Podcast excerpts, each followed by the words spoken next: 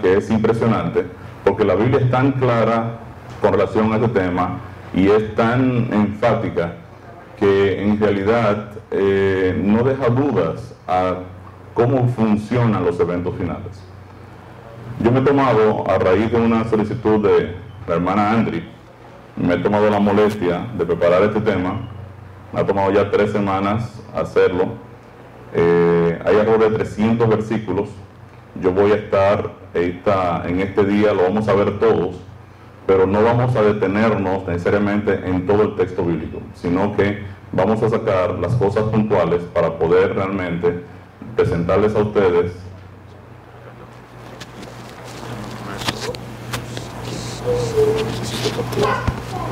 Para presentarles a ustedes una idea integral de lo que la palabra de Dios dice con relación a este tema y vamos a dividir eh, el programa en dos partes. Una primera parte estaremos hablando del estado de los muertos, cómo eh, ocurre, eh, qué pasa con el hombre cuando muere, qué pasa con el hombre al fin del tiempo y Luego, entonces vamos a entrar en ya lo que viene a ser el castigo en la segunda parte.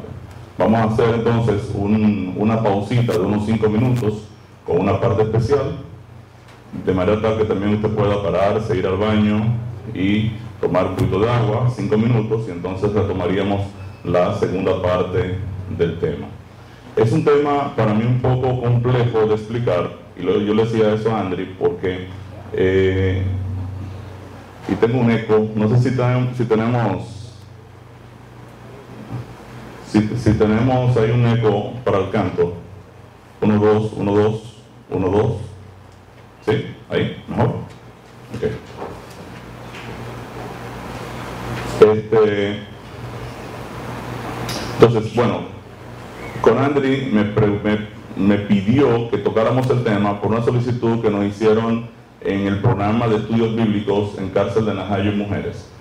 Y es por eso que nos tomamos la molestia de invertir un poco de tiempo en estructurar esto.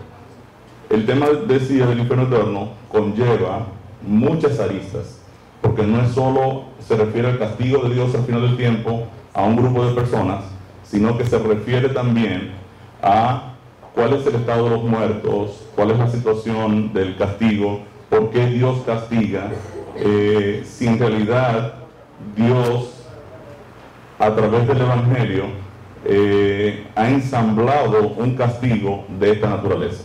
Entonces, son muchos elementos, muchas aristas que tienen que ver con el final del tiempo, el estado del hombre, la naturaleza del hombre, cómo está constituido el ser humano, que tienen que ver con este tema para uno poder explicar, digamos, de una manera integral.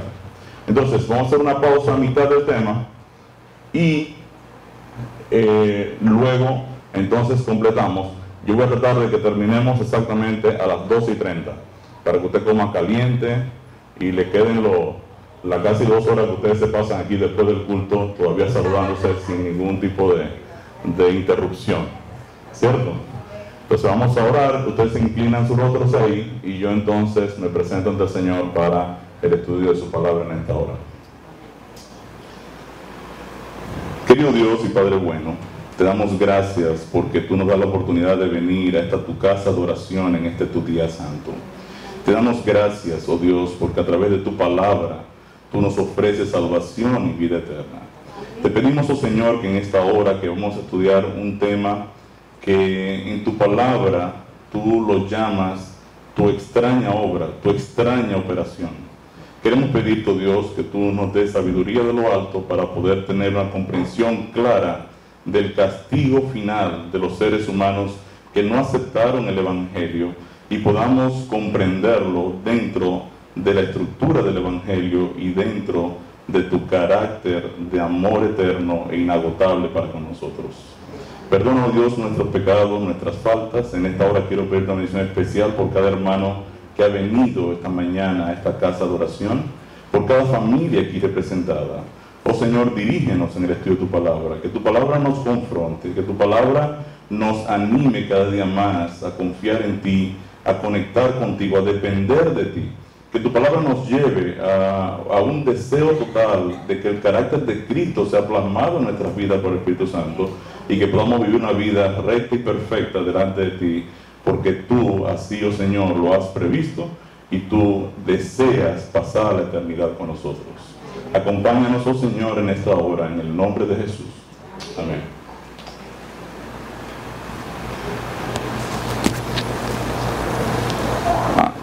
Ya tenemos aquí. Bien. Lo primero que vamos a hablar antes de entrar en el tema, en el plato fuerte, es un poquito sobre cómo funciona la justicia. ¿Cómo funciona la justicia? Cuando nosotros hablamos de justicia, estamos hablando de qué cosa es justa y qué cosa no es justa. ¿Es correcto tal cosa? ¿Es correcta una aplicación de justicia? ¿Ha sido justa la decisión que ha tomado un juez en un caso particular? ¿Cómo funciona toda justicia? Por lo general, la justicia funciona sobre una base. Un ser humano comete un error y ese error es ahora comparado con una ley. Para que haya justicia, en primer lugar, el ser humano tiene que haber conocido la ley. Para que él pueda decir, ok, yo transgredí la ley, lo hice voluntariamente, y al transgredir la ley, ahora le dice, hey, hey, un momento, usted se equivocó. Entonces, obviamente, la justicia se aplica castigando al que se equivoca con la ley de Dios, al que transgrede la ley, o premiando a aquella persona que hacen cosas correctas. Es justo que si una persona hace algo bueno, sea premiado positivamente. Eso se conoce en el mundo empresarial como meritocracia. Hoy en día se habla mucho de ese concepto de meritocracia. Meritocracia es un sistema donde tú eres premiado por tus méritos. Si hice bien, entonces debo ser promovido, debo tener un mejor salario, debo quizás pasar a ser gerente. Y si hice mal, entonces si era gerente, debo entonces irme a barrer el almacén.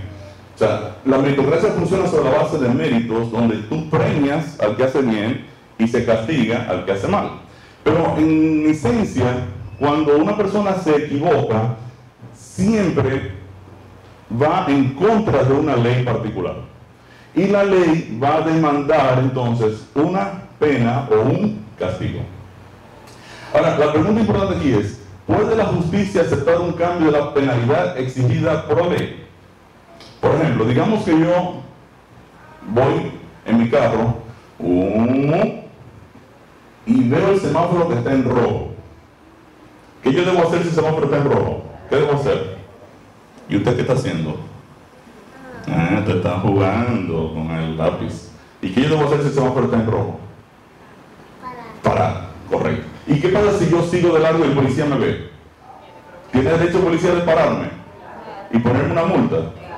Ok, entonces el policía me paró y puso una multa de 3 mil pesos. En realidad la multa por cruzar un semáforo en rojo hoy es un, son dos salarios mínimos y se está discutiendo si lo bajan a un salario mínimo. Así que trate de no pasarse en rojo hoy en día, porque le cuesta un salario mínimo.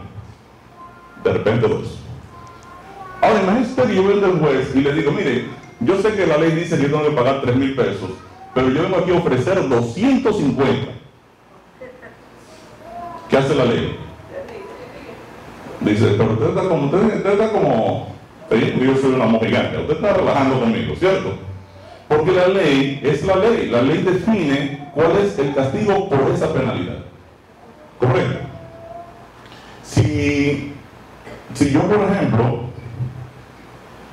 hace algunos años yo cometí un error de tránsito, me paró el policía, yo le pedí perdón, ¿verdad? Y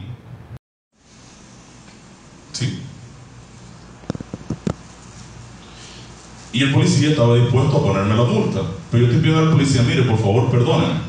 Y el policía dice, mm, déjeme pensar. Si yo cometo un error grave y la ley, y la ley del, del, país exige que yo caiga preso 30 años o la, o la máxima pena, podría yo ir donde el juez y decirle, mire, en vez de 30, yo voy a cumplir con dos. ¿Qué va a decir el juez? Este, métanlo no solo preso, mándenlo al manicomio. ¿Por qué? Porque está cambiando la ley. A veces nosotros pensamos, tenemos un error en cuanto a la gracia. Porque miren qué pasa. Digamos, yo decía al policía ahorita que yo le pido perdón al policía porque me equivoqué y el policía está poniendo la multa de tránsito de el, pago de un salario. Usted tiene que pagar un salario, usted se equivocó, usted cruzó en rojo. Mire, policía, yo andaba muy rápido. Es que mi esposa me llamó. Mi esposa me llama todos los días muy, insistentemente. Y entonces me desespera. Yo salí corriendo a hacer la compra porque ella me había llamado ya 10 veces. Y yo no me di cuenta del sabor de arroz. Y, y, y por favor. Policía dice, está bien, le voy a dar un chance y anula el ticket y yo me puedo ir tranquilo, no lo vuelvo a hacer de nuevo, va a ser policía. Está bien, no lo vuelvo a hacer. El policía aplicó gracia.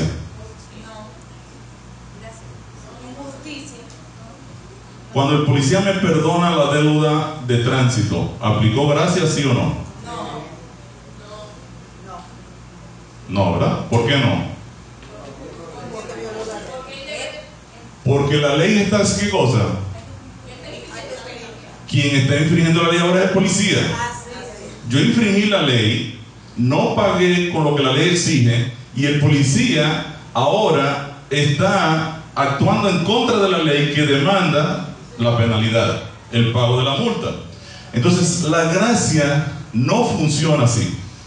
La gracia de Dios no funciona así. Y no funciona así ¿por qué? Porque si Dios me va a resolver un problema de multa de tránsito, ¿qué va a hacer el Señor? Él va a pagar los 3 mil pesos. O sea, si Dios me perdona los 3 mil pesos, Él estaría violando la ley. Porque la ley demanda los 3 mil pesos.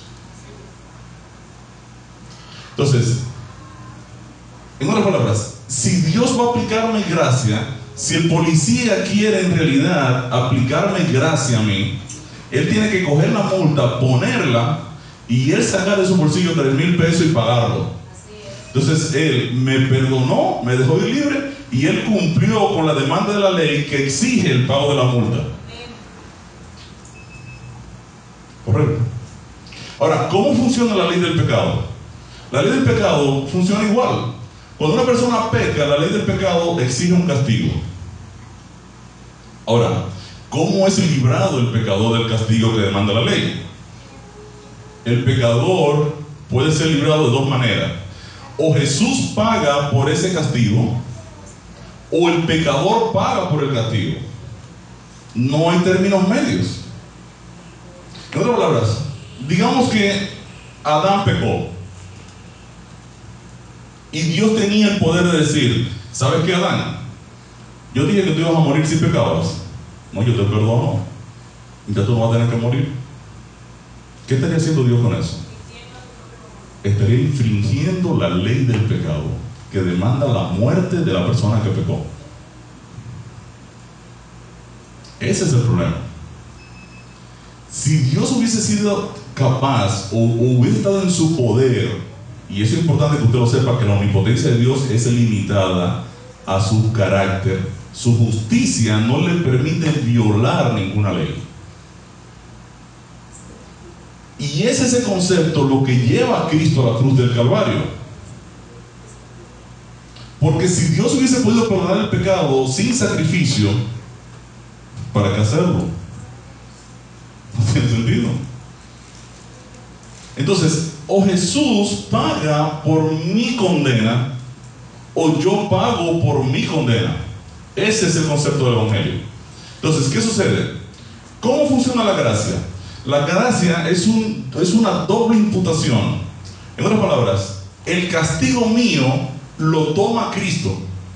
Y Cristo entonces satisface la ley que demanda el pecador. El pecador dice, mira, ese pecador tiene que pagar.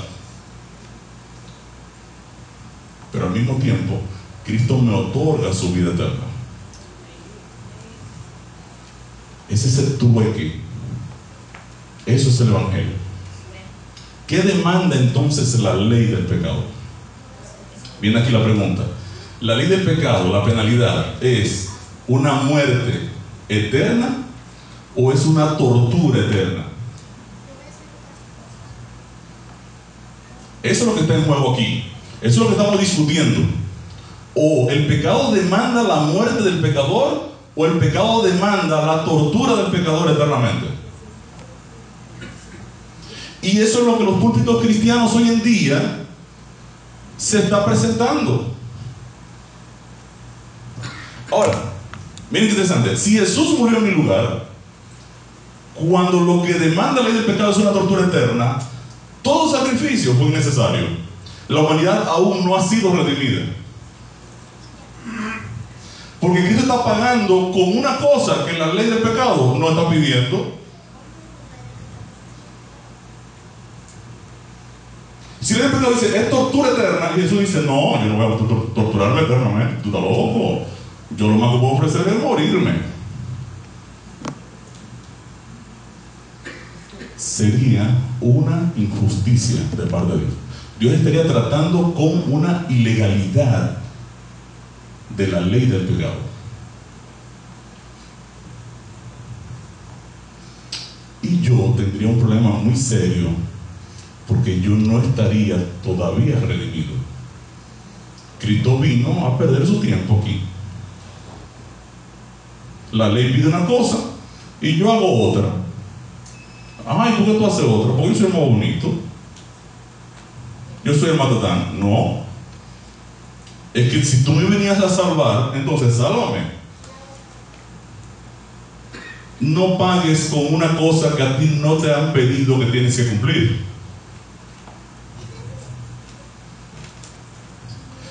Ahora, la Biblia claramente enseña en Romanos 6:23, ¿qué cosa? Que la paga del pecado es muerte. Fíjense, si la Biblia enseñara que la paga del pecado es tortura eterna, entonces yo tendría un problema. Pero la Biblia dice enfáticamente, la paga del pecado es muerte. Adán y Eva, si ustedes comen de ese árbol, ustedes van a pecar y ustedes van a morir. Ezequiel 18:20 dice, el alma que pecare, esa morirá. Entonces la Biblia es clara al decir cuál es, qué cosa, la exigencia que la ley del pecado demanda sobre la persona que viola esa ley. La ley demanda entonces la muerte del pecador. Ahora, una tortura eterna implicaría vida eterna para el pecador. Porque si yo voy a estar torturando al pecador eternamente, tengo que darle vida eterna, porque si se muere en el camino, no lo puedo torturar eternamente. Entonces yo tengo primero que darle vida eterna al pecador y entonces torturarlo. Según lo anterior, necesitaríamos por lo menos un texto bíblico. Oiga bien, un texto bíblico que diga que los impíos tienen vida eterna. Uno solo yo quisiera en la Biblia.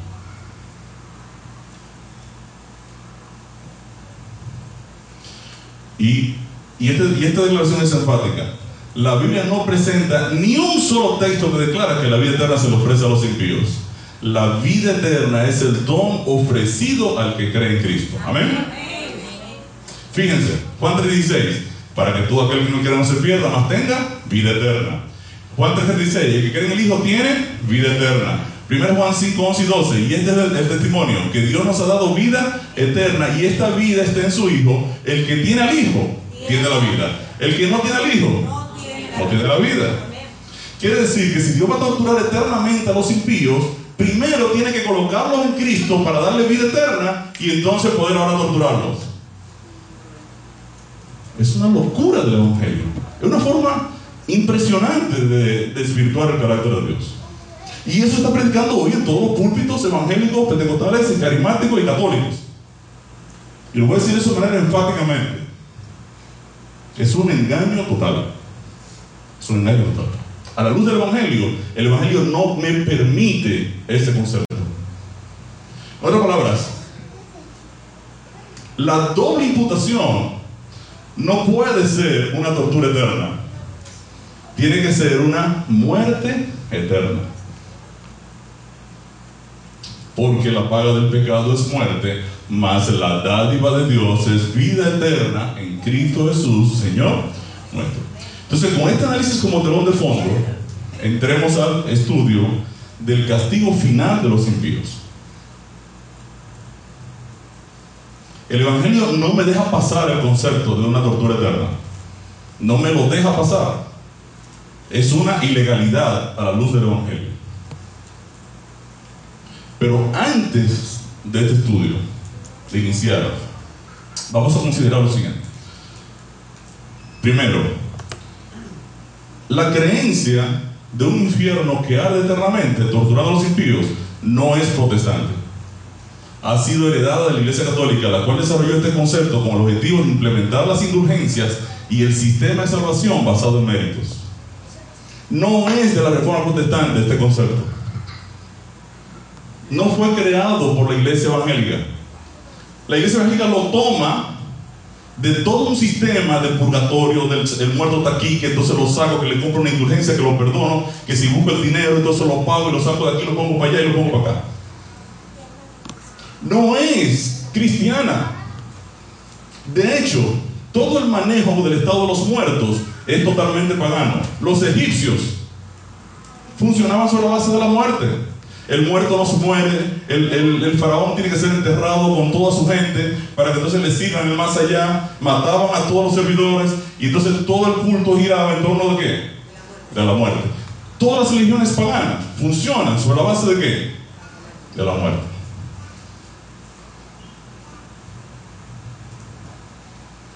Y hay muchas iglesias que ser cristianas que funcionan sobre la estructura de la muerte los nueve días, el muerto no está aquí, el muerto está allí, el muerto está acá, entonces lo paso para acá, y ahora el alma debe estar por aquí, y el alma va por allá, y yo ando buscando el alma de la persona.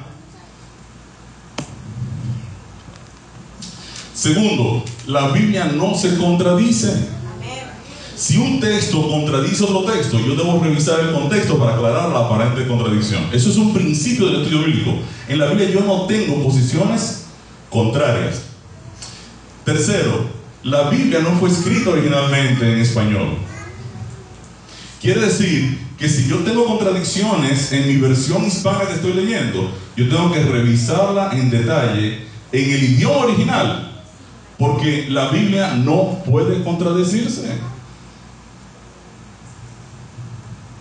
Yo no puedo tener a un Dios que castiga el adulterio en el Antiguo Testamento y lo perdona en el Nuevo. Si Dios dice que el pecado es pecado. Yo no puedo tener un Dios que manda a un grupo de gente a orar el sábado y si no lo hace pecado. Y entonces ahora la gente puede orar el día que le dé la gana. Porque es una injusticia. O sea, si Dios condenó a personas por no guardar el sábado en el Antiguo Testamento, entonces va a salvar a personas que sí no lo guardan en el Nuevo.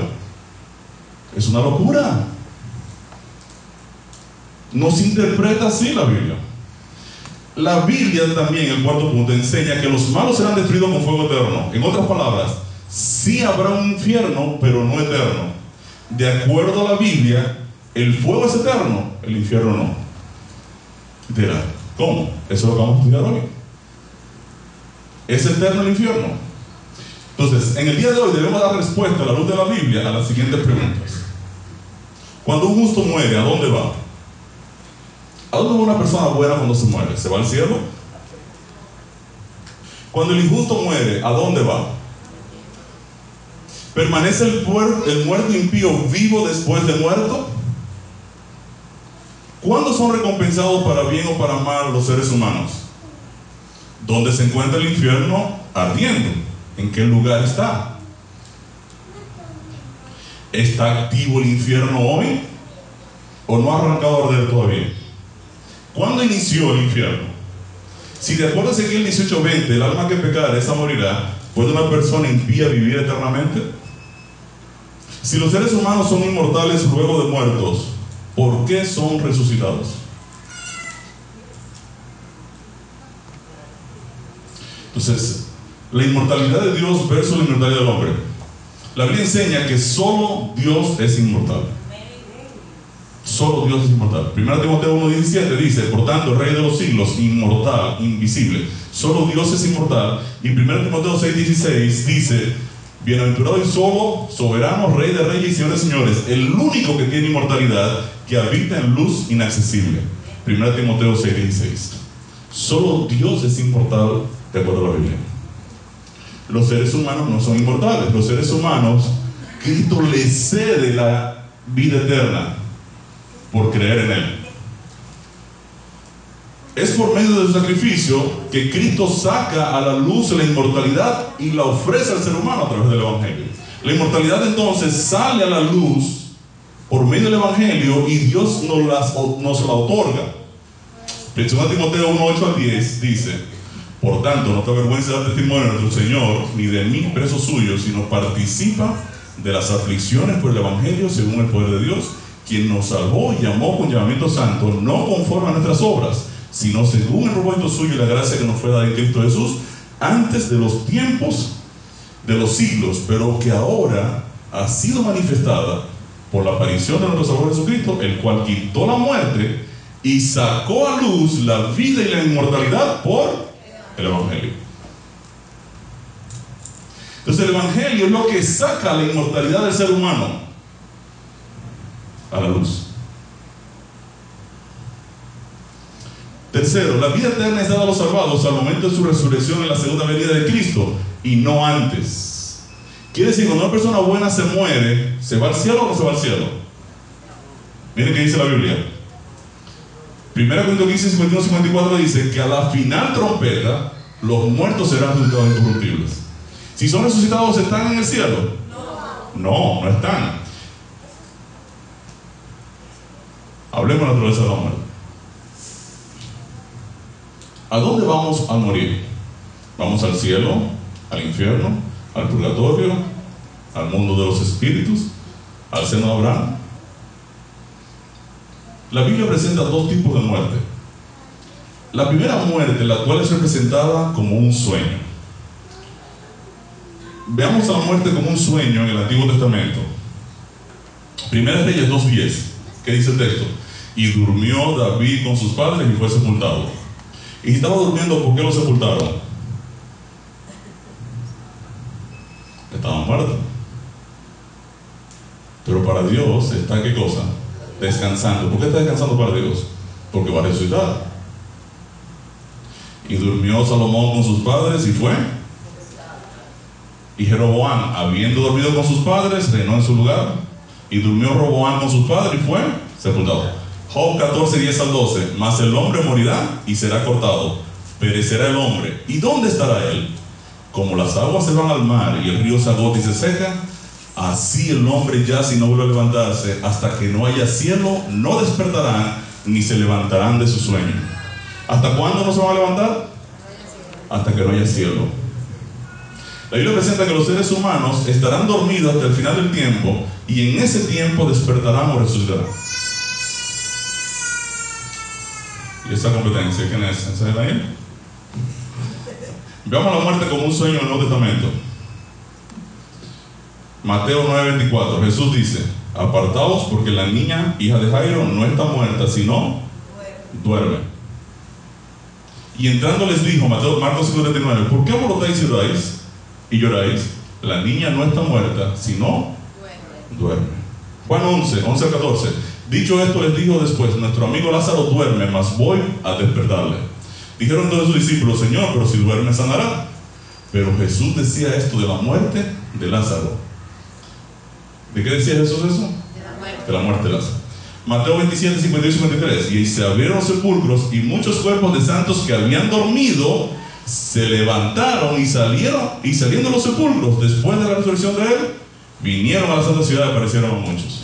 ¿Qué estaban los santos haciendo? ¿Hasta qué? Estaban muertos. Pero para Dios están dormidos porque los va a resucitar.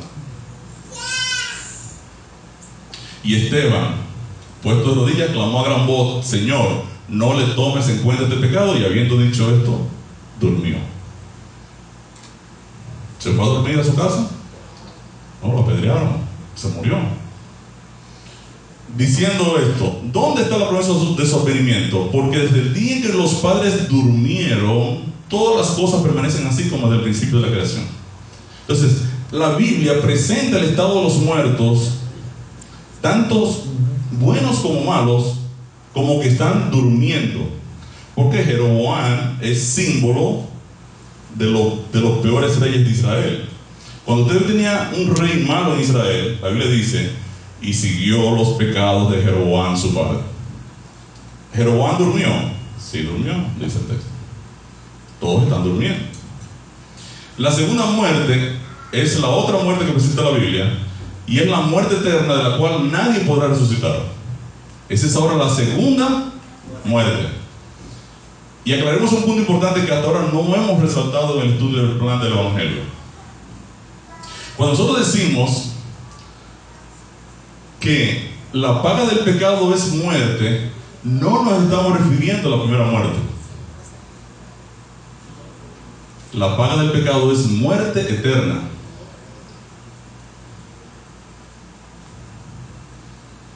Lo que pasa es que entrar en el concepto de muerte eterna en el estudio bíblico del plan del Evangelio a personas que están entrando es abrir la caja de Pandora del estudio bíblico del estado de los muertos. Pero la paga del pecado, lo que el pecado exige es muerte eterna. La segunda muerte, la muerte eterna, de la cual no habrá resurrección, esta es la paga del pecado y es la muerte que Cristo pagó en la cruz. Cuando nosotros explicamos la cruz de Cristo, que decimos que Cristo se despojó de la vida eterna para entonces morir, si Cristo se despoja de su vida eterna, ¿a qué está condenado? A muerte eterna, porque ya no tiene vida a menos que el Padre lo resucite. Y por eso que el tema de la cruz es tan importante en el estudio del Evangelio. Pero vamos a entrar para allá porque eso tienen que hacer, que ustedes lo han tomado. Ahora, Apocalipsis 2.11 que me dice, el que venciere no sufrirá daño de la segunda muerte. ¿Qué dice Apocalipsis 25 y 6? Pero los otros muertos no volvieron a vivir hasta que se cumplieron mil años esta es la primera resurrección. Bienaventurado y santo el que tiene parte en la primera resurrección. La segunda muerte no tiene potestad sobre esto, sino que serán sacerdotes de Dios y de Cristo y reinarán con mil años. Quiere decir que la segunda muerte es la muerte eterna. Jeremías 51:39. En medio de su calor les pondré banquetes y haré que se embriaguen para que se alegren y duerman eterno sueño y no despierte, dice Jehová. ¿Qué es un sueño eterno donde no despierta nunca? Muerte eterna. Y dormirán sueño eterno y no despertarán, dice el rey cuyo nombre es Jehová de los ejércitos. Entonces los impíos dormirán qué cosa? Muerte eterna, eterno sueño. Salmo 13.3 Mira, respóndenos, Jehová Dios mío, alumbra mis ojos para que no duerma de muerte. ¿Cómo fue creado el hombre originalmente? Dice el texto bíblico. Entonces Jehová Dios formó al hombre del pueblo de la tierra y sopló en su nariz aliento de vida y fue el hombre un ser viviente. Entonces, aquí tengo al hombre, ¿correcto? El hombre fue ensamblado polvo. Ahora, el polvo más espíritu de vida es igual a un ser viviente. Dios nos creó del polvo de la tierra, barro más aliento de Dios es igual a un alma viviente. ¿Qué sucede cuando uno, cuando uno muere la primera muerte? ¿Sale alguna cosa de la persona, un espíritu o entidad pensante? Dice el texto, y el polvo vuelve a la tierra como era, y el espíritu vuelve a Dios que lo dio. ¿De quién era el espíritu que se había puesto en el hombre? ¿Del hombre o de Dios? ¿Y a dónde regresa ese espíritu? ¿Y qué es lo que ha regresado? El soplo de vida de la persona, que fue lo que Dios le dio. Tanto las personas justas como, como los, tanto las personas justas como los impíos ocurre el mismo proceso. El cuerpo vuelve a la tierra y el espíritu a Dios que lo dio. ¿Cuál es el espíritu que regresa a Dios cuando alguien muere? Porque como el espíritu sin cuerpo, pero porque como el espíritu, el cuerpo sin espíritu está muerto, así también las obras, la fe sin obras está bueno. Que todo el tiempo que mi alma esté en mí y haya hálito de Dios en mis narices. Otra palabra, el Espíritu se refiere al aliento de Dios o su soplo de vida en nosotros. Quiere decir que los elementos de la tierra más aliento es igual a un ser viviente. Una forma de explicarlo es, yo tengo aquí en un taller, tengo maderas y clavos. ¿Correcto? Cuando yo ensamblo la madera con los clavos, ¿qué tengo? Tengo una cajita de madera. Y cuando desarmo aquello, vuelvo a tener qué cosa? Maderas y clavos. ¿Y dónde está la cajita? No está.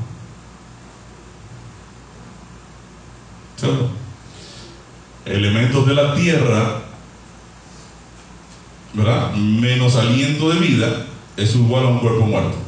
En palabras, el ser humano le quitó el aliento de vida, lo que tiene polvo. Y así se queda. El proceso de muerte del ser humano es el mismo a los animales, porque lo que sucede a los hijos de los hombres y lo que sucede a las bestias, un mismo suceso es. Como mueren los unos, así mueren los otros. Y una misma respiración tienen todos, ni tiene más el hombre que la bestia, porque todo es vanidad. El mismo proceso. 8. Cuando Dios creó al hombre, ¿puso un alma en él o el hombre vino a ser un alma?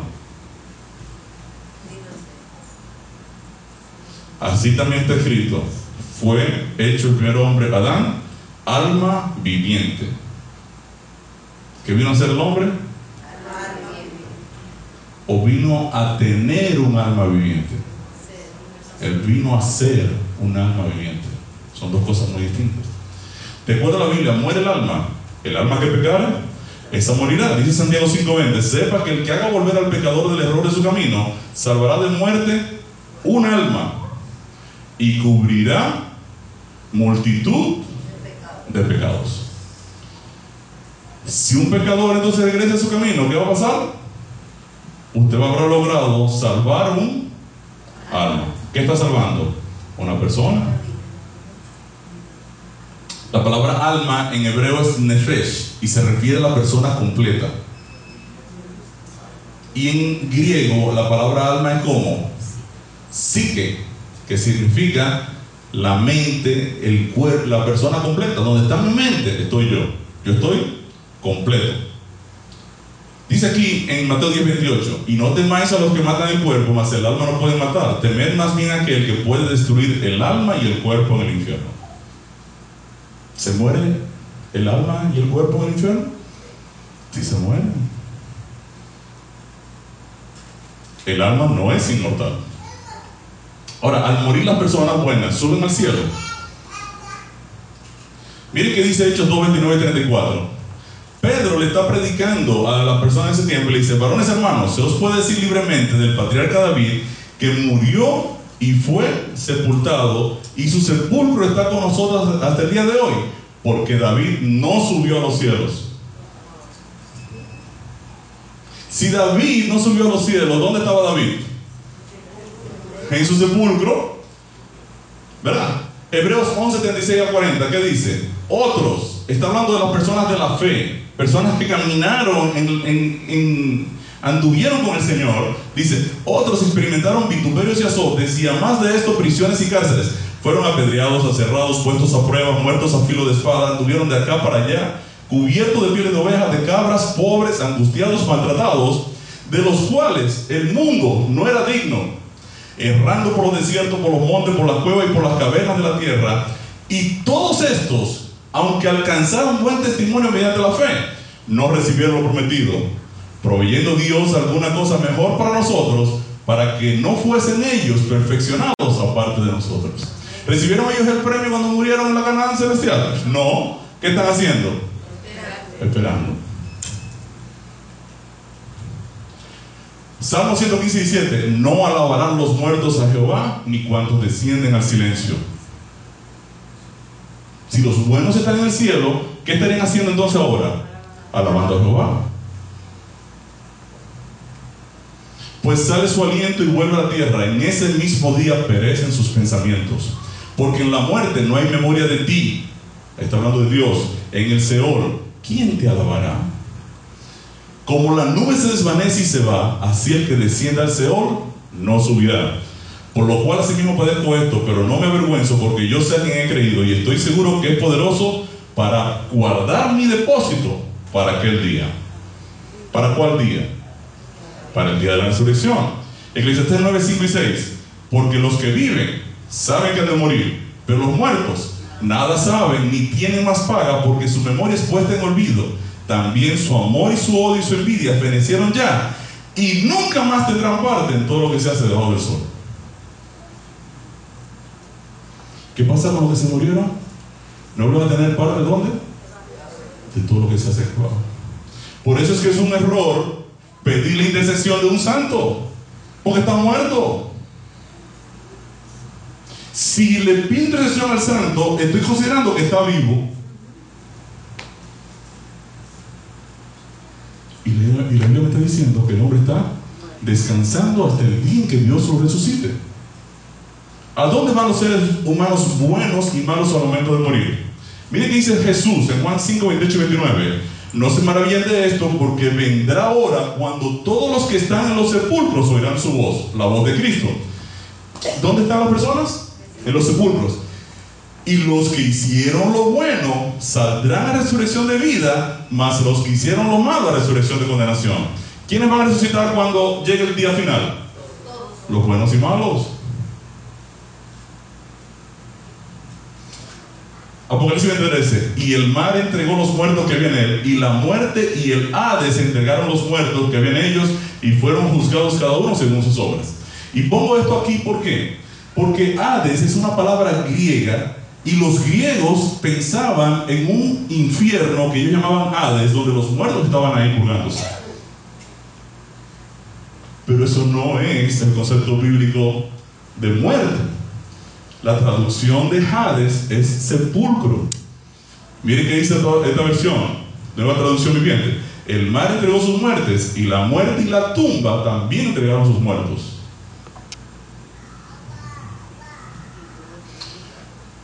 Y tiene que ser así, porque si existiera un infierno que arde eternamente, no estaríamos llevando el principio de que los muertos están en silencio, no tienen más pensamientos, no alaban a Dios, no están vivos, están esperando el tiempo del fin para ser resucitados.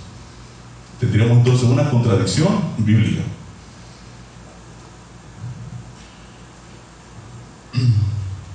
Aquí dice que, la, que el, alma de David no fue dejada en el Hades. El alma de Cristo, perdón, el cuerpo de Cristo no fue dejado en el, en el Hades, en el sepulcro, ni su carne vio corrupción. La versión internacional dice, y afirmó sobre el Mesías, la resurrección del Mesías, que Dios no dejaría que su vida terminara en el sepulcro, ni que su fin fuera la corrupción. Hades, el sepulcro,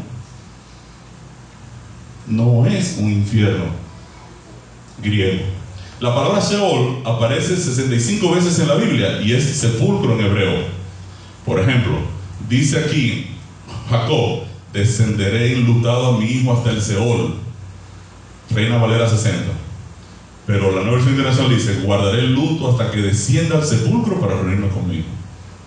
Sheol es sepulcro. ¿Qué hombre vivirá y no verá muerte? ¿Librará su vida del poder del Seol? ¿Quién hay que vive y no muera jamás o que pueda escapar del poder del sepulcro? Otra versión. ¿Cuánto puede conocer o aprender un muerto cuando está muerto? Eclesiastes 9, 5, 6, 10. Porque los que viven saben que han de morir, pero los muertos nada saben ni tienen más paga porque su memoria es puesta en olvido. Porque en el Seol, a donde vas, no hay obra, ni trabajo, ni ciencia, ni sabiduría. ¿Verdad? Porque el Seol no te exaltará ni te alabará la muerte, ni los que descienden al sepulcro esperarán tu verdad. El sepulcro nada te agradece, la muerte no te alaba, los que descienden a la fosa nada esperan de tu fidelidad. ¿Puede comunicarse los, ¿Pueden comunicarse los muertos con los vivos? ¿Son conscientes los muertos de lo que hacen los vivos? Isaías 8:19 que dice, y si os dijeren a ustedes, preguntad a los encantadores y a los adivinos que susurran hablando, responded, ¿no consultará el pueblo a su Dios? ¿Consultará a los muertos por los vivos? ¿Permitía Dios que nosotros consultáramos los muertos? Job 14:21, sus hijos tendrán honores, pero él no lo sabrá, o serán humillados, y el papá no va a entender de eso, porque está muerto. Salmo 146, 3 y 4, no confíes en los príncipes ni, en hijos de hombre, porque no hay en él salvación, pues sale su aliento y vuelve a la tierra, en ese mismo día perecen sus pensamientos. Los espiritistas, los que practican vudú y los que piden la inmediación a los santos, todos intentan comunicarse con muertos. ¿Quién creó por primera vez la idea de un hombre inmortal? Entonces la serpiente dijo a la mujer, no moriréis. Satanás. Ahí empezó el problema. Tú no te vas a morir. Dios sabe que no te vas a morir. Entonces los seres humanos empezaron a abrazar el concepto de un alma inmortal. Entonces están separando al ser humano en elementos donde una entidad se mueve y, la pongo allí, la pongo aquí, la pongo allá.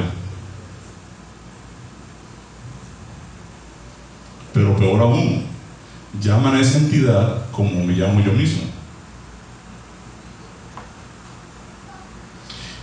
¿Qué Dios había ordenado para los que invocaban muertos? Y el hombre o la mujer que evocar espíritus de muertos o se entregara a la adivinación, ha de morir, serán apedreados, su sangre será sobre ellos. ¿Es tajante Dios con esa situación? ¿Era tajante? Claro.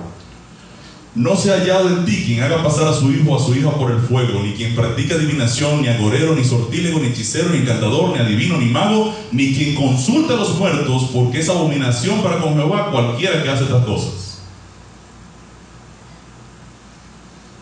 No puedo consultar a un muerto. De hecho, la misma mediación a María no es bíblica. Porque no tengo el texto bíblico que me dice que María resucitó.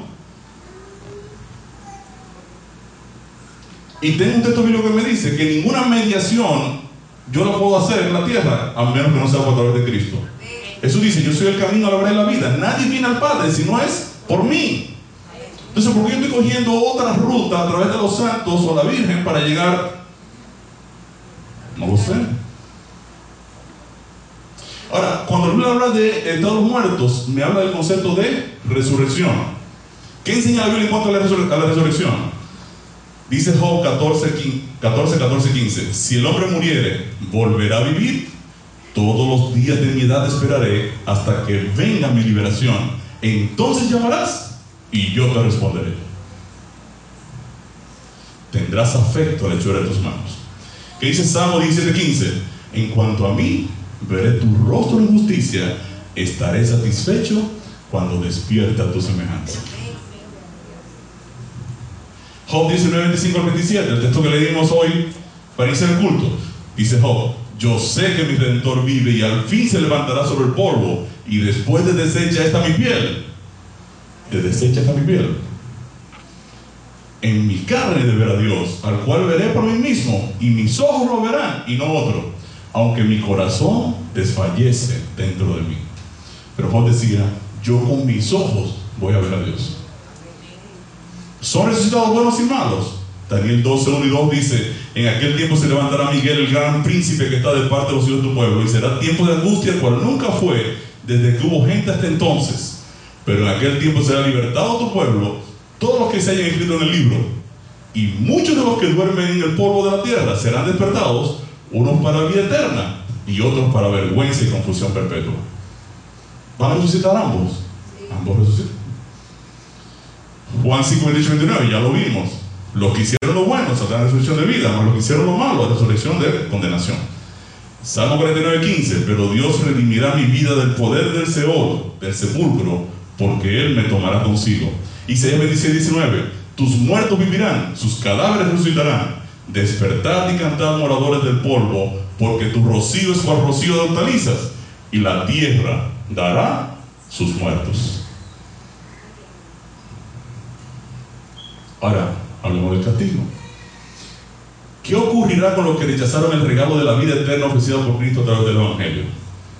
¿Qué dice la Biblia en cuanto a las personas que rechazan la salvación? El Evangelio entonces dice que si Cristo no está pagando por mi condena a muerte por el pecado, entonces ¿quién tiene que pagar? Yo tengo que pagar, pero alguien tiene que pagar. Porque el pecado no se perdona, el pecado se paga. O lo paga Cristo en la cruz o lo pago yo. Dios nunca perdonó el pecado, Dios lo pagó. Entregó a su Hijo y pagó por mi pecado. Ahora, ¿qué pasa con los impíos? Las personas creen que Dios tiene satisfacción en destruir al pecador. No la tiene. De hecho, me gusta mucho la visión del pastor Alejandro Bullón. El pastor Alejandro Bullón dice que Dios viene a destruir el pecado y a eliminarlo para siempre. Todas las personas que se hayan abrazando el pecado se fueron con el pecado. Pero Dios no quiere destrucción del impío. ¿Por qué? Porque la Biblia es muy clara cuando le dice, cuando Dios dice en Ezequiel al impío, oye, deje el impío su camino y el hombre inico y venga y vuélvase a Jehová, el cual será amplio en perdonar. ¿Qué es lo que Dios quiere? Que todos los hombres sean salvos y vengan al conocimiento de la verdad. ¿Quiere Dios destruir a los seres humanos? No. De hecho, el infierno de fuego está determinado para Satanás y sus ángeles, no para el ser humano. Nunca lo estuvo. Ahora, si yo me aferro a rechazar a Cristo y sigo abrazando el pecado y la idolatría y, el engaño y toda una cosas, entonces ¿qué va a pasar? Me voy a ir con el pecado cuando Dios lo venga a destruir. ¿Qué va a pasar con los impíos? Salmo 37, 9 y 10. Porque los malignos serán destruidos. Pero los que esperan a Jehová, ellos se heredarán la tierra. Pues de aquí a poco no existirá el malo. Observará su lugar y no estará allí. ¿Qué significa que no va a existir una persona? ¿Que va a existir? Yo creo que el texto es claro. Eso no requiere interpretación. Oiga, no. Salmo 37, los impíos perecerán y los enemigos de Jehová, como la grasa de los carneros, serán consumidos, se disiparán como el humo. No van a existir. Vi yo al impío sumamente enaltecido y que se extendía como laurel verde, pero él pasó y aquí ya no estaba. Lo busqué y no fue hallado. Salmo 73, 27. Porque aquí los que se alejan de ti perecerán. Tú destruirás a todo aquel que de ti se aparta. Salmo 145. Sean consumidos de la tierra los pecadores y los impíos dejen de ser. Dios trastornará a los impíos y no serán más. Proverbios 12, 7. Pero la casa de los justos permanecerá firme. Job 4, 8 y 9. Como yo he visto los que harán iniquidad y siembran injuria la ciegan, perecen por el aliento de Dios y por el soplo de su ira son consumidos. Salmo 38, mas los transgresores serán a todos a una destruidos, la posteridad de los impíos será extinguida. La Biblia demasiado clara, Señor. Salmo 9, 5 y 6. Reprendiste a las naciones, destruiste al malo, borraste el nombre de ellos eternamente y para siempre. Los enemigos han perecido, han quedado desolados para siempre. Y las ciudades que derribaste, su memoria pereció con ellas. Pero los rebeldes y pecadores aún serán quebrantados y los que dejan a Jehová serán consumidos. Isaías 98. Ezequiel 21, 32. Serás pasto del fuego, se empapará la tierra de tu sangre. No habrá más memoria de ti porque yo Jehová he hablado. Usted no encuentra un solo texto en la Biblia donde los impíos tienen vida eterna. Todos los textos relacionados con el fin de los impíos son destruidos, consumidos, dejan de ser, no hay más memoria de ellos. No existen más.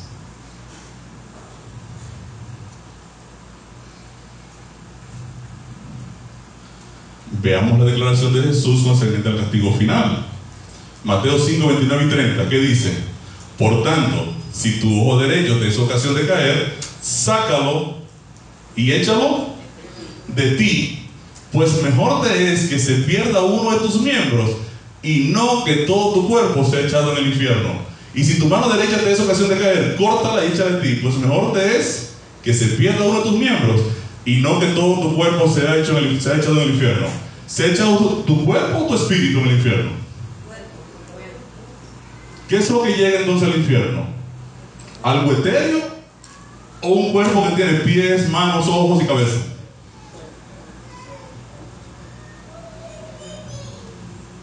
Cristo es enfático. Jesús declaró que son cuerpos y no espíritus porque son castigados en el infierno. El fuego eterno. Bien, eh, la Biblia es muy enfática al decir que los impíos son consumidos o destruidos con fuego. Mateo 25, 41 y 46 dice, dice Jesús, entonces dirá también a los de la izquierda, apartados de mí, malditos al fuego eterno preparado para el diablo y sus ángeles, e irán estos al castigo eterno y los justos a la vida eterna. Quiere decir que los impíos van, van ¿dónde? Hacia el fuego eterno o al castigo eterno. Dice Mateo 3:12, Lucas 3:17, su aventador está en su mano y limpiará su era y recogerá su trigo en el granero y quemará la paga en fuego que nunca se apagará. Salmo 21, 8 y 9. Alcanzará tu mano a todos tus enemigos, tu diestra alcanzará a los que te aborrecen. Los pondrás como horno de fuego en el tiempo de tu ira. Jehová los deshará en su ira y fuego los consumirá. Delante de él consumirá fuego, tras de él abrazará llama, dice Joel 2.3, como el huerto del Edén será la tierra delante de él. En la Biblia, todo lo eterno le pertenece a Dios, ya que Dios es el eterno. ¿Cierto? Dice Génesis 21.33, y plantó Abraham un árbol tamarisco en Berseba e invocó allí el nombre de Jehová, Dios eterno. Dios es el eterno en la Biblia. Quiere decir que todo lo que es eterno en la Biblia le pertenece a Dios. Tiene que venir de Dios. Porque Dios se mueve en la eternidad. Dios ha sido eterno en el tiempo atrás y seguirá siendo eterno en el tiempo adelante. Y para el ser humano es bien complejo entender eso, porque nosotros no manejamos la infinitud, no manejamos la eternidad.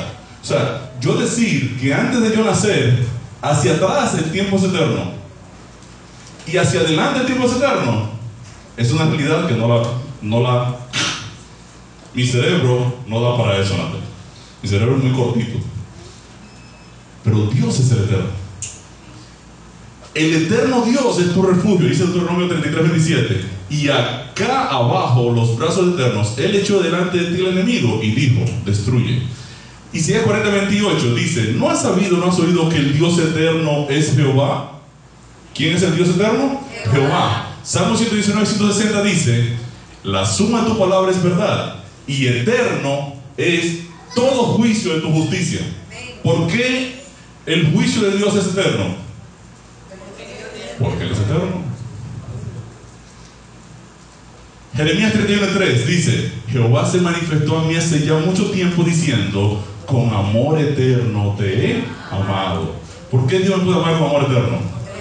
Porque Él es eterno. También le dice que Dios es fuego. Números 11, 1 al 3. Aconteció que el pueblo se quejó a oídos de Jehová y lo oyó Jehová y ardió su ira y se encendió en ellos fuego de Jehová y consumió uno de los extremos del campamento. Entonces el pueblo clamó a Moisés y Moisés oró a Jehová y el fuego se extinguió y llamó a aquel lugar Tabera porque el fuego de Jehová se encendió en ellos. También salió fuego delante de Jehová y consumió a los 250 hombres que ofrecían el incienso. Número 1635. Isaías 1:28, pero los rebeldes y pecadores aún serán quebrantados y los que dejan a Jehová serán consumidos por el fuego de Dios. Isaías 64, 1 y 2 dice, oh si rompieses los cielos y descendieras y a tu presencia se escurriesen los montes como fuego abrasador de fundiciones, fuego que hace hervir las aguas. Isaías 5:24, por tanto, como la lengua del fuego consume el rastrojo y la llama devora la paja, Así será su raíz como podredumbre y su flor se desvanecerá como polvo, porque desecharon la ley de Jehová de los ejércitos y abominaron la palabra del Santo de Israel. También la Biblia dice que Dios es fuego consumidor. Deuteronomio 4, 23 y 24 dice, guardaos, no os olvidéis del pacto de Jehová vuestro Dios, que Él estableció con vosotros, y no os hagáis escultura o imagen de ninguna cosa que Jehová tu Dios está prohibido, porque Jehová tu Dios es fuego consumidor, Dios celoso. Si Dios es fuego consumidor, ¿qué es lo que consume? Leímos los textos que los impíos, como la grasa de los carneros, serán consumidos. ¿Qué es lo que consume el fuego consumidor? La maldad, el pecado. Deuteronomio 9:3. Entiende pues hoy que es Jehová tu Dios el que pasa delante de ti como fuego consumidor, que los destruirá y humillará delante de ti, y tú los echarás y los destruirás enseguida, como Jehová te ha dicho. Isaías 29:6. Por Jehová de los ejércitos será visitada con truenos, con terremotos y con gran ruido, con torbellino y tempestad, y llama de fuego consumidor. ¿Quién será visitada? ¿Quién visita? Jehová. ¿Qué es Jehová? Fuego consumidor. Isaías 30, 27 y 30. He aquí que el nombre de Jehová viene de lejos, su rostro encendido y con llamas de fuego devorador, sus labios llenos de ira y su lengua como fuego que consume, y Jehová hará oír su potente voz y hará ver el descenso de su brazo con furor de rostro, y llama de fuego consumidor con torbellino, tempestad y piedra de granizo. ¿Cómo viene Dios al final del tiempo? Fuego. Hebreos 12, 28 29. Así que recibiendo nosotros un reino inconmovible, tengamos gratitud y mediante ella sirvamos a Dios agradándole con temor y reverencia, porque nuestro Dios es fuego consumidor. La gloria de Dios también es fuego consumidor. Éxodo 24, 15 17 me narra que la apariencia de la gloria de Jehová era como un fuego abrasador en la cumbre del monte a los, a los ojos de los hijos de Israel. Deuteronomio 5, 24, y, y dijisteis, He aquí Jehová nuestro Dios nos ha mostrado su gloria y su grandeza y hemos oído su voz en medio del fuego. Según Samuel 22, 13, por el resplandor de su presencia se encendieron carbones ardientes. El infierno bíblicamente no es un lugar de tormento, es un evento histórico que pone fin al pecado. No existe un lugar que dice aquí, bienvenidos al infierno. No existe eso. Existe. Salmo 11.6 dice, sobre los malos hará llover calamidades, fuego, azufre y viento abrasador será la porción del cáliz de ellos. Salmo 68.2. Ups, perdón, coca. Pasé. 68.2. Como es lanzado el humo, los lanzarás. Como se derrite la cera delante del fuego, así perecerán los impíos delante de Dios. Isaías 26, 11, 14. Jehová, tu mano está alzada, pero ellos no ven. Verán al fin y se avergonzarán los que envidian a tu pueblo y a tus enemigos, fuego los consumirá. Muertos son, no vivirán. Han fallecido, no resucitarán, porque los castigaste y destruiste y deshiciste todo su recuerdo. No es clara la Biblia, señores. Isaías 47, 14. He aquí que serán como tamo, fuego los quemará, no sabrán sus vidas del poder de la llama, no quedará brasa para calentarse, ni lumbre la cual se sienten. Ezequiel 28, 14 al 19. Tú, querubín grande protector, eso Dios se lo está diciendo a quién? A Satanás. Yo te puse en el santo monte de Dios, allí estuviste, en medio de las piedras de fuego te paseabas. Y termina diciendo el texto, yo pues saqué fuego de medio de ti, el cual te consumió, y te puse en ceniza sobre la tierra los ojos de todos los que te miran. Y el texto dice, espanto serás, y para siempre dejarás de ser. ¿Va Dios a destruir a Satanás? No es que Satanás lo nombraron administrador del infierno con un tenedor para punchar a los perdidos, porque él es responsable del pecado. ¿Ustedes están entendiendo lo que está pasando? Usted, mi querido, por ser el, generador del mal, le estamos nombrando gerente del infierno. Tortúreme a los pecadores perdidos.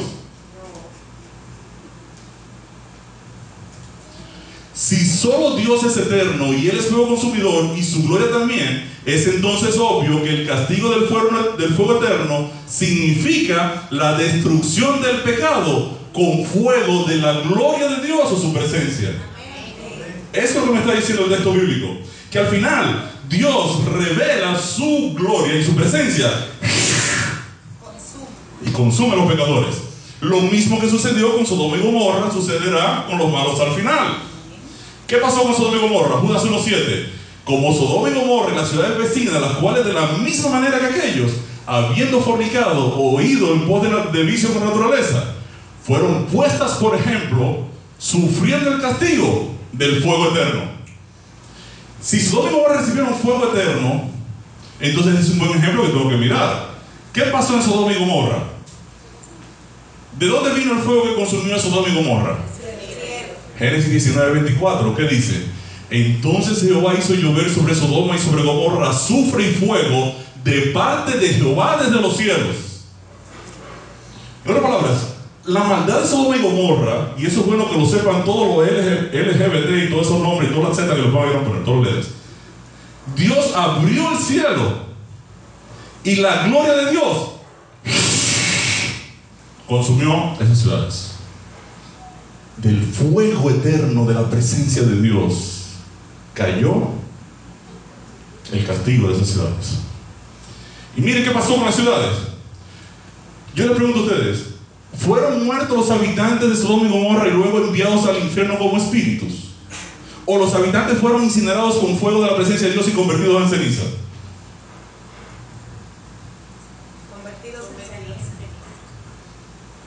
Porque este puede decir, ah, sí. Lo que pasa es que la gente Sodoma y Gomorra están ardiendo en algún sitio. ¿Están ardiendo en algún sitio? ¿Qué dice la Biblia? Lucas 17, 28 al 30. Así mismo como sucedió en los días de Lot, comían, bebían, compraban, vendían, plantaban, edificaban, más el día en que Lot salió a Sodoma, llovió del cielo fuego y azufre y los destruyó a todos. Así será el día en que el Hijo del Hombre se manifieste. Pero ¿qué dice el apóstol Pedro en 2 Pedro 2.6? Y si condenó por destrucción a las ciudades de Sodoma y de Gomorra, reduciéndolas a ceniza y poniéndolas de ejemplo a los que habían de vivir limpiamente, ¿se convirtieron en cenizas los hermanos de Sodoma y Gomorra? Sí. Y después que una cosa de ceniza se vuelve a quemar. No. Este castigo final con fuego eterno ocurre con los malos resucitados al final del tiempo, luego del juicio de Dios. Quiere decir que si el fuego empieza a arder al final del tiempo, el muerto malo no puede estar en el infierno, porque todavía no ha arrancado a arder el infierno. Porque el castigo viene cuando? Al final del tiempo. Miren, Salmo 97, 1 al 3. Jehová reina, regocíese la tierra, alégrese las muchas costas, nube y oscuridad alrededor de él, justicia y juicio son el cimiento de su trono. Fuego irá delante de él y abrazará a sus enemigos alrededor. Al final, abrazará, futuro. Amós 7:4, Jehová el Señor me mostró, he aquí, Jehová el Señor llamaba para juzgar con fuego y consumió un gran abismo y consumió una parte de la tierra. Vendrá nuestro Dios y no callará, fuego consumirá delante de él y tempestad poderosa le rodeará. Convocará a los cielos de arriba y a la tierra para juzgar a su pueblo. ¿Cuándo va a ocurrir el fuego? ¿En el juicio al final? Y a vosotros que sois atribulados, daros reposo con nosotros, cuando se manifieste el Señor Jesús desde el cielo con los ángeles de su poder, en llama de fuego, para dar retribución a los que no conocieron a Dios ni obedecen al Evangelio de nuestro Señor Jesucristo. ¿Cuándo es que va a empezar el fuego? Cuando el Señor se manifieste al final del tiempo. Segunda de Pedro 3, 10 al 12, muy claro, dice, pero el día del Señor vendrá. ¿Qué va a venir? El día del Señor como ladrón en la noche, en el cual los cielos pasarán con gran estruendo y los elementos ardiendo serán deshechos. Y la tierra las obras que en ella hay serán quemadas. Puesto que todas estas cosas han de ser deshechas, ¿Cómo no debéis vosotros andar en santa y piadosa manera de vivir, esperando y apresurando para la venida del día de Dios, en el cual los cielos, encendiéndose, serán deshechos, y los elementos, siendo quemados, se fundirán? ¿Cuándo se prende en candela el infierno, el fuego? Allá. Y si es allá, no está acá. ¿Cierto? Quiere decir que el muerto malo no está ahora mismo en un purgatorio o en un infierno. La Biblia está diciendo está en el sepulcro hasta que yo lo resucite. Y cuando lo resucite, entonces lo voy a recompensar según sus obras. Serán cenizas los malos al final del tiempo, como Sodoma y Gomorra, que quedaron cenizas. Sí, van a ser cenizas. Marquías 4, 1 y 3, ¿qué dice?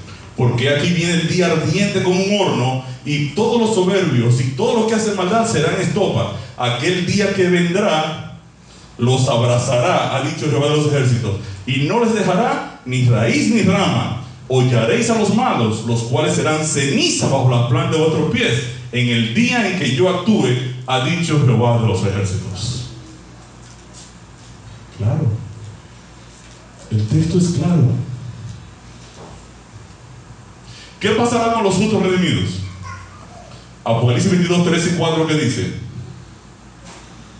y no habrá más maldición, y el trono de Dios y del, y del Cordero estará en ella, y sus siervos les servirán, y verán su rostro, y su nombre estará en sus frentes. ¿Qué pasará con nosotros los salvados? Veremos el rostro de Dios.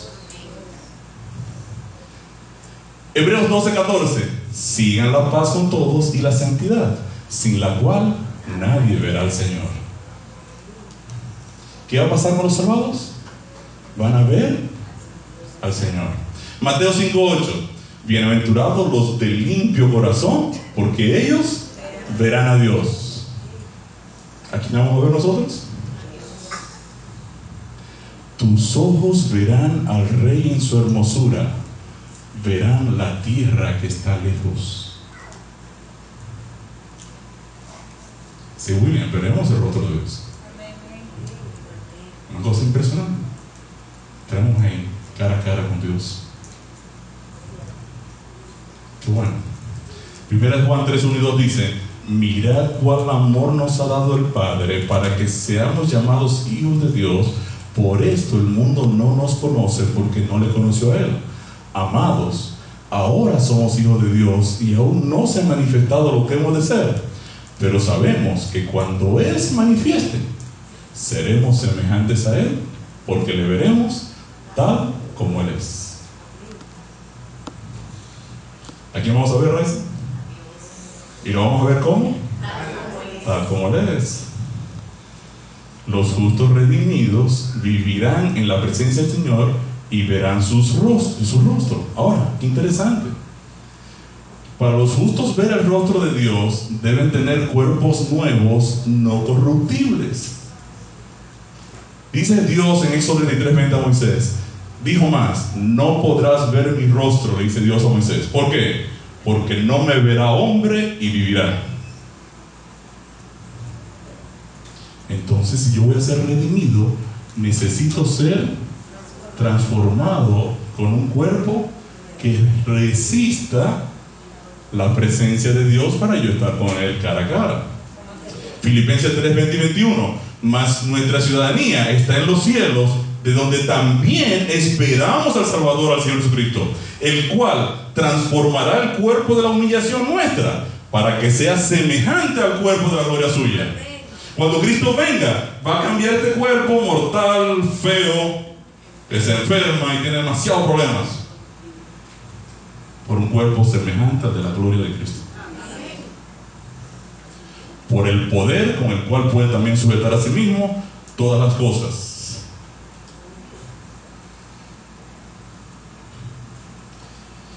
Ahora viene un punto importante. ¿Qué es lo que van a estar viendo los justos?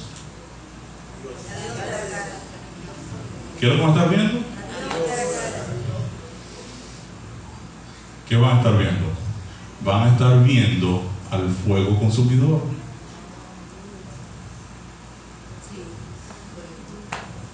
Si Dios es fuego consumidor, quiere decir que los justos van a estar con quién? Con el fuego consumidor. ¿Y por qué los justos no se consumen? Entonces viene aquí la pregunta, ya que los justos estarán para siempre con el Señor, quien es fuego consumidor, los que pasarán la eternidad en el fuego son los justos, no los perdidos.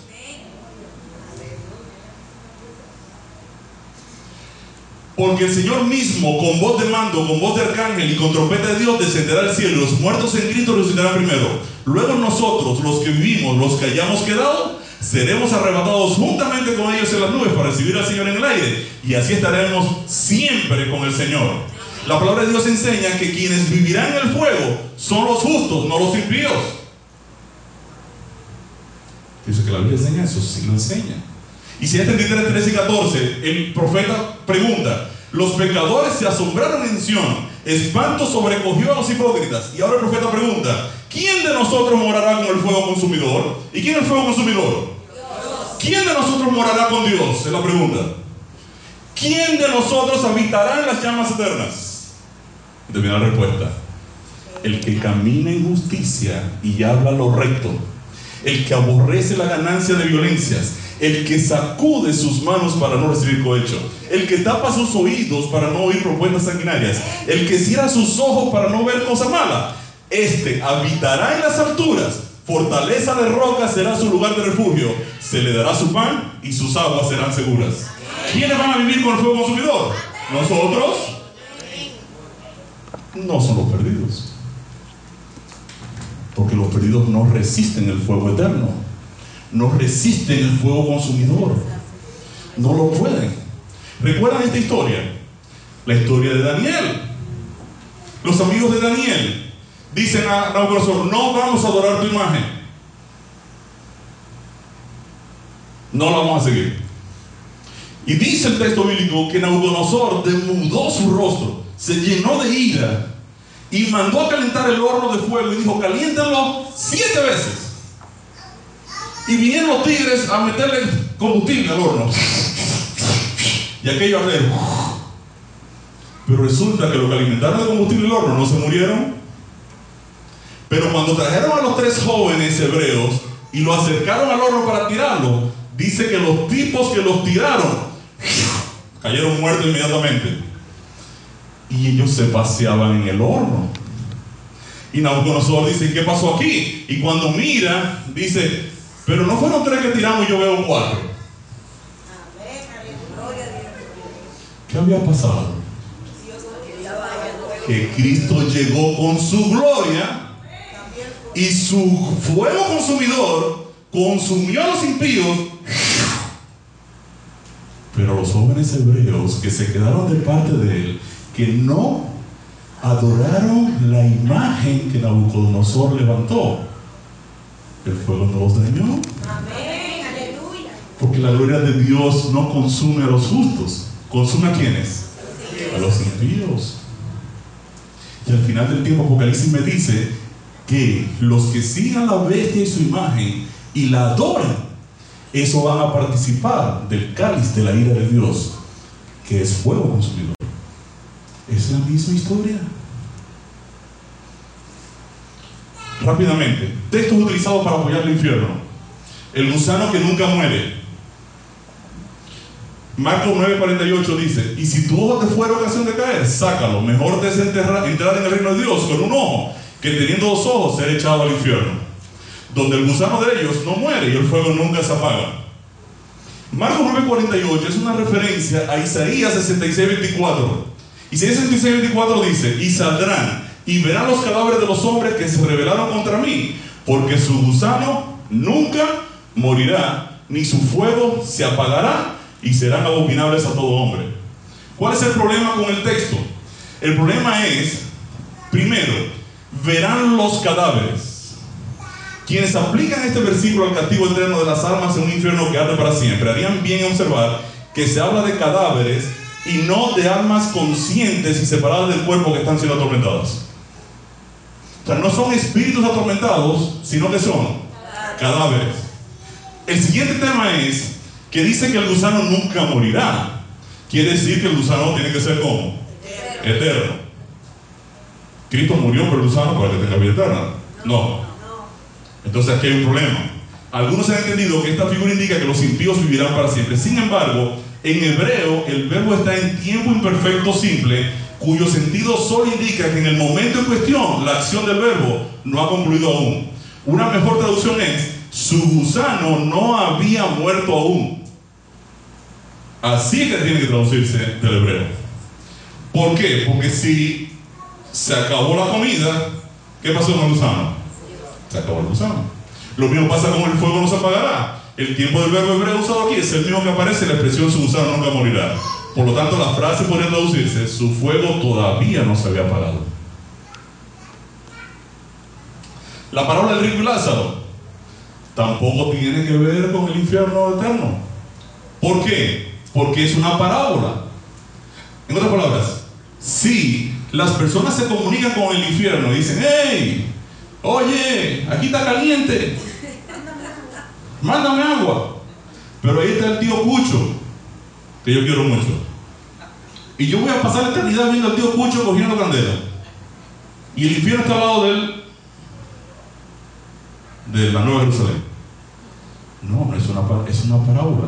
Cuando yo veo la parábola me doy cuenta que el sentido es que si estas personas no fueron capaces de escuchar a Moisés y a los profetas, si no fueron capaces de creer la Biblia, no van a ser capaces de hacer una transformación, un arrepentimiento en sus vidas. Aunque una persona resucite de los muertos y venga y le diga, mira, tú tienes que arrepentirte. Eso es lo que Jesús está enseñando en la parábola. No tiene nada que ver con el infierno. Es una parábola. Yo aplicar una parábola de forma literal tendría que decir, bueno, si el rico está en el seno de Abraham, este seno tiene que ser grande porque todos sábados vamos para allá. Entonces no puede ser que el rico esté en el seno de Abraham, ¿por qué? Porque es una parábola. No es una aplicación. El ladrón en la cruz de Lucas 23, 43. Entonces Jesús le dijo, de cierto te digo que hoy estarás conmigo en el paraíso. Hay gente que dice que ese día el hombre se fue al cielo. Hay un problema con eso. ¿Se fue Jesús al cielo el día que murió? No. De hecho, cuando Jesús resucita, que María lo va a tocar, le dice, no me toques, que todavía no he subido a mi Padre. ¿Qué es lo que sucede? Que el que está añadido en el original. Fíjense que los números Strong no se le asignan al qué. El traductor, nuestro amigo Casidoro de Reina, que fue protestante, pero originalmente era católico, tenía ciertas con, concepciones con relación al infierno, y él en la traducción le coloca el qué. Pero el texto tiene que decir así. Entonces Jesús le dijo, de cierto te digo hoy, estarás conmigo en el paraíso. Hoy que te estoy diciendo. Si yo pongo el que, estaré diciendo que hoy estarás conmigo en el paraíso, entonces yo tengo que subir al paraíso, Jesús tendría que subir al paraíso y llevarse también a quién? Al hombre. Lo que Jesús le está diciendo al hombre es, hoy te estoy diciendo, tú vas a ser salvado. El humo de su tormento, Apocalipsis 14, 11. Y el humo de su tormento sube por los siglos de los siglos y no tiene reposo de día ni de noche los que adoran a la bestia y su imagen, ni nadie que reciba la marca de su nombre. Apocalipsis 14, 11 es una referencia a Isaías 34, 10 de una profecía sobre Don, que también está escrita en un formato simbólico, donde dice, no se apagará de noche ni de día, perpetuamente subirá su humo, de generación en generación será asolada, nunca jamás pasará nadie por ella. Ahora, esa palabrita, olam, que en griego es aion, se aplica de forma perpetua a Dios y de forma mientras dure a los seres humanos. Por ejemplo, la Biblia te cuenta el texto que dice, y tú le pondrás al esclavo un zarcillo en la oreja, y será para ti siervo para siempre. Para siempre, pero Dios se murió hace cinco mil años. Hasta que duró. Cuando la se aplica a Dios, entonces es eterno. Cuando es al ser humano, es mientras dure. Otro texto que se utiliza mucho, que Jesús fue a predicar a quienes? A los espíritus encarcelados, en 1 de Pedro 3, 18 y 19. ¿Conocen ustedes este texto? ¿Sí? ¿Cómo dice? Porque también Cristo padeció una sola vez por los pecados, el justo por los injustos para llevarnos a Dios, siendo la verdad muerto en la carne, pero vivificado en espíritu, en el cual también fue y predicó a los espíritus encarcelados. ¿Quiénes son los espíritus encarcelados? Predicó Cristo a los espíritus encarcelados. ¿Quiénes son los espíritus encarcelados? ¿Son impíos muertos a los que Jesús les predicó cuando bajó la tumba? No. Yo tengo que ir a la Biblia para saber qué son espíritus presos o encarcelados. ¿Quiénes son los espíritus encarcelados? Judas 1.6. Y a los ángeles que no guardaron su dignidad, sino que abandonaron su propia morada, los ha guardado bajo oscuridad en prisiones eternas para el juicio del gran día. ¿Quiénes son los espíritus encarcelados? Los ángeles. ¿Por qué están encarcelados? Porque están en la tierra y están en oscuridad. ¿Por qué? Porque ellos no se pueden manifestar públicamente. Un ángel no tiene autoridad de Dios para venir en forma de ser humano y engañarme. No lo puede hacer. Los ángeles buenos sí. Pero los ángeles malos no pueden hacer eso. No tienen permiso para hacer eso. Lo que ellos sí pueden hacer es poseer a un impío y a través del impío actuar. Pero ellos les está vedado salir a la luz por parte de Dios. No pueden engañar de esa manera. Ahora, sí, obviamente los espíritus encarcelados son demonios, la pregunta es, primero, ¿qué significa vivificado en espíritu? 1 Corintios 15, 45 dice, así también está escrito, fue hecho el primer hombre, Adán, alma viviente, el postrer Adán, espíritu vivificante. ¿Qué significa vivificado? La palabra en griego es zoopoeio, que significa vitalizar, dar vida, vivificar, resucitar. Quiere decir, por ejemplo, esta palabra, que es la Strong 2227, zoopoeio, la encontramos en Juan 5:21, porque como el Padre levanta a los muertos y les da vida, o los, los vivifica, ¿verdad? Así también el Hijo a lo que quiere da vida, los resucita. El Espíritu es el que da vida, el que vivifica, la carne para nada aprovecha. Las palabras que yo os hablado son espíritu y son vida. Romanos 4:17, como está escrito, puesto por parte de mucha gente delante de Dios, a quien creyó, el cual da vida a los muertos. Si le da vida a los muertos, ¿qué es? Que los resucita. Y hay más textos donde se pueden analizar. Ahora, ¿significa esto que Cristo le predicó a los demonios? Entonces, el texto me está diciendo que Cristo no predica cuando se muere, sino cuando resucitó. Y le está predicando a los demonios. ¿Le predica Cristo a los demonios? Sería extraño, porque la predicación va a las personas que tienen la opción de salvación. Tú no le vas a predicar a un demonio para que se arrepienta para nada. Una mejor traducción es esta. La palabra predicar en la Biblia también significa anunciar o proclamar. La traducción, la Biblia de las Américas dice, porque Cristo murió una vez y para siempre para perdonar nuestros pecados. Él era bueno e inocente y sufrió por los pecadores para que ustedes pudieran ser amigos de Dios. Los que mataron a Cristo destruyeron su cuerpo, pero Él resucitó para vivir como espíritu. De este modo fue a anunciar su victoria a los espíritus que estaban presos.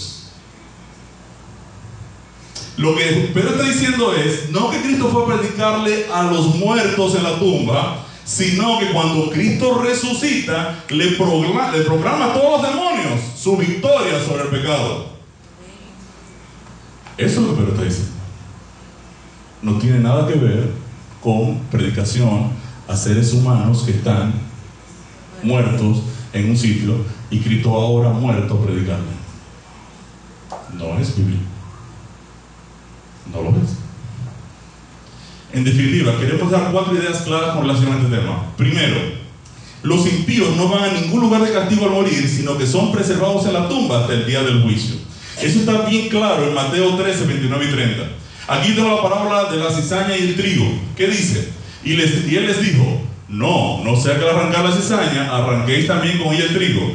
Dejad crecer juntamente lo uno y lo otro hasta la siega, y al tiempo de la siega yo diré a los segadores, recoged primero la cizaña y atádela en manojos para quemarla, pero recoged el trigo en mi granero. En otras palabras, Jesús en esta parábola está declarando, número uno, el que siembra buena semilla es el Hijo del Hombre. El campo es el mundo, la buena semilla son los hijos del reino. Las cizañas son los hijos del malo. El enemigo que la sembró es el diablo. La ciega es el fin del siglo. Y los segadores son los ángeles. Miren cómo dice la palabra.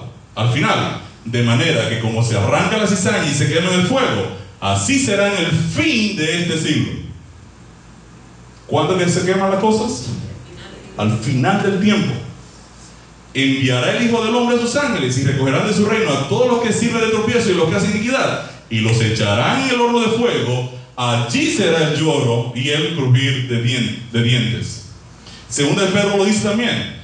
Sabe el Señor librar de tentación a los piadosos y reservar a los injustos para ser castigados cuando? En el día del juicio. Dos, el fuego final ocurre en la tierra alrededor de la Nueva Jerusalén. Apocalipsis 29, y subieron sobre la anchura de la tierra y rodearon el campamento de los santos y la ciudad amada. Y de Dios descendió fuego del cielo y los consumió. ¿Dónde ocurre el infierno? Alrededor de, de la ciudad amada.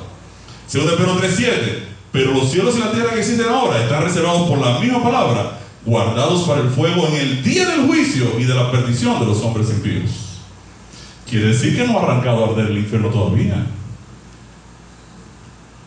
y el lugar es al final alrededor de la ciudad santa. Isaías 34, 8 y 9, porque es día de venganza de Jehová, año de retribuciones en el pleito de Sión, y sus arroyos se convertirán en brea, y su polvo en azufre, y su tierra en brea ardiente. ¿Cuándo es eso? El día de venganza de Jehová.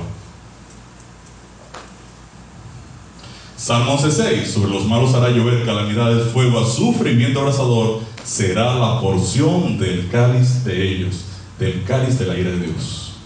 Tercero, el fuego final tiene que apagarse, porque los salvos tienen que salir de la ciudad a disfrutar la tierra nueva.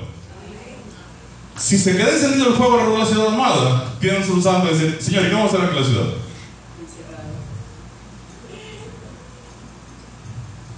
Por eso que Juan dice, y vi cielos nuevos y tierra nueva. Porque cuando termina el fuego de consumir el pecado, ahora los salvos comienzan a ver a Dios que dice, sea la luz, la tierra llénese de vida. Y ahora ver ahora a Dios con su palabra creando todo de nuevo.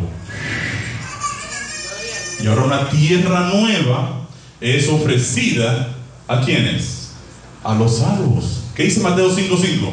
Dice, bienaventurados los mansos, porque ellos recibirán la tierra por heredad. Segundo Pedro 3:13, pero nosotros esperamos según sus promesas cielos nuevos y tierra nueva en los cuales mora la justicia. 4. Finalmente Dios ha prometido que en su reino no habrá más muerte, ni dolor, ni clamor la destrucción de los impíos es una extraña obra para Dios. Isaías 28-21 dice, porque Jehová se levantará como en el monte Perasín, como en el valle de Gabaón se enojará, para hacer su obra, su extraña obra, y para hacer su operación, su extraña operación. La destrucción de los seres humanos pecadores, a Dios le va a causar dolor. Es una obra extraña para Él porque es una obra que va contraria a su carácter de amor. Pero Dios tiene que ponerle fin al pecado. Nahum 1.9 dice, no se levantará la tribulación dos veces. Dios erradica el pecado de su universo, porque ya su justicia ha sido revelada a todo el universo. Entonces Apocalipsis 21.4 dice, enjugará Dios toda lágrima a los ojos de ellos. ¿De quién va a enjugar Dios las lágrimas? de los salvados. Es el único momento de tristeza en la eternidad de los salvados. Saber que sus familiares, sus amigos, se perdieron por no haber aceptado el hermoso evangelio que Dios tiene en situación, por no haber aceptado la vida eterna en Cristo. Y Dios va a enjugar las lágrimas de cada uno de nosotros, pero Dios dice una promesa, y ya no habrá muerte, ni habrá más llanto, ni clamor, ni dolor, porque las primeras cosas pasaron. ¿Va a mantener Dios un lugar de tortura donde la gente clama, grita, llora, se jala eternamente? No. Dios dice, ya no hablamos de eso. En mi reino es un reino eterno de gozo, de alegría y de contentamiento eterno. ¿Qué les parece si nos paramos de pie? Me cogí 10 minutos, me excusan, pero ¿qué les parece si le damos gloria a Dios por su salvación y porque esa salvación está provista para ti y para mí hoy de forma gratuita? Querido Dios y Padre Celestial, te damos tantas gracias porque tú eres un Dios justo, porque tú eres un Dios de amor, porque tú eres un Dios bueno. Te damos gracias porque aún en el castigo final de, los, de las personas que no quisieron aceptarte, tú sencillamente pones fin al pecado y no existe en tu palabra vestigio alguno de, un, de una tortura eterna sobre personas que rechazaron el Evangelio. Te damos gracias porque tú nos llamas con cuerda de amor, no con el terror de un miedo a un castigo. Te damos gracias porque tú nos has prometido ver tu rostro. Te damos gracias porque un día podamos a poder vivir dándote alabanza, honra y gloria en alegría eterna, oh Dios, a tu lado. Que podamos, vamos a poder, oh Señor, vivir en medio de tu gloria, en medio de tu resplandor fulgurente, en medio de tu fuego impresionante, porque habremos sido redimidos, transformados a la gloria de la imagen de Cristo. Te damos gracias porque tu palabra es una palabra de buena noticia para el ser humano. Te damos gracias, oh Dios, porque tenemos esperanza. Porque esta no es la vida que tú tienes para nosotros. Te damos gracias porque en tu palabra tú prometes, oh Señor, llenarnos de alegría eterna. Y te damos gracias, oh Dios, porque nos te compadeciste de nosotros, pecadores sin esperanzas, sin esperanza, destinados a una muerte eterna. Y hoy podemos tener vida eterna en Cristo Jesús. Bendice de manera especial a cada hermano que ha venido este día a escuchar tu palabra. Oh Señor, llénanos de tu presencia.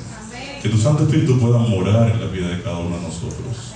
Que el carácter de Cristo pueda ser reflejado en nuestro accionar, en nuestra relación de parejas, en relación con los hijos, con la familia, con los amigos. Que las personas puedan relacionarse con nosotros, relacionarse con Cristo Jesús. Así como el apóstol Pablo dijo, yo ya estoy muerto. Con Cristo yo estoy crucificado y ya no soy yo, sino Cristo quien mora en mí. Que cada uno de nosotros podamos decir eso y que las personas puedan recibir el amor de la salvación a través de una relación sincera con cada uno de nosotros. Bendizo Dios a cada, a cada hermano que ha venido hasta ahora y ahora llévanos con gozo a nuestros hogares con la dulce esperanza de que nuestra salvación está asegurada en Cristo Jesús. En el nombre de tu Hijo amado te lo pedimos. সময়